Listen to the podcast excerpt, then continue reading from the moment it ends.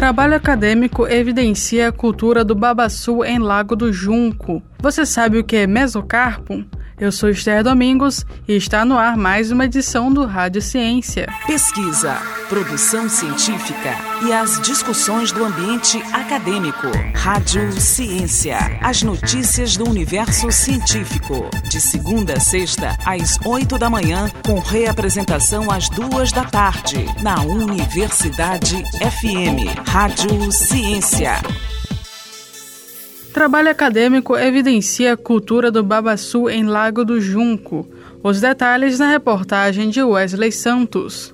A coleta do coco babaçu é uma atividade realizada tradicionalmente por mulheres, de forma ainda tradicional, com uma espécie de machadinha e uma pedra de apoio. Apesar da forma simplória, o trabalho por trás dessas trabalhadoras esconde uma grande riqueza, tanto na questão econômica quanto cultural. Por isso, Alunos da Universidade Estadual do Maranhão realizam um trabalho acadêmico que busca evidenciar esses valores.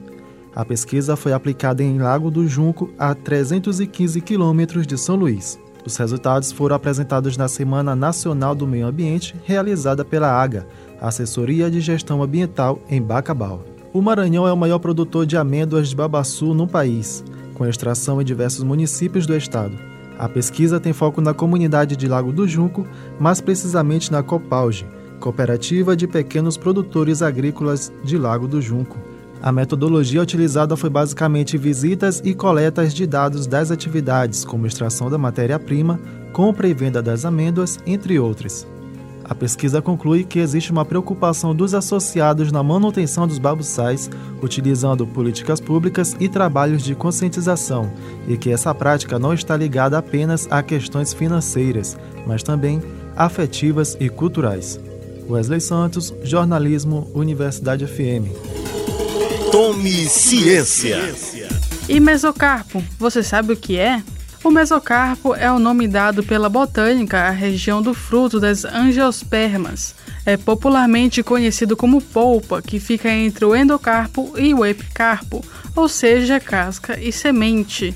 Você sabia?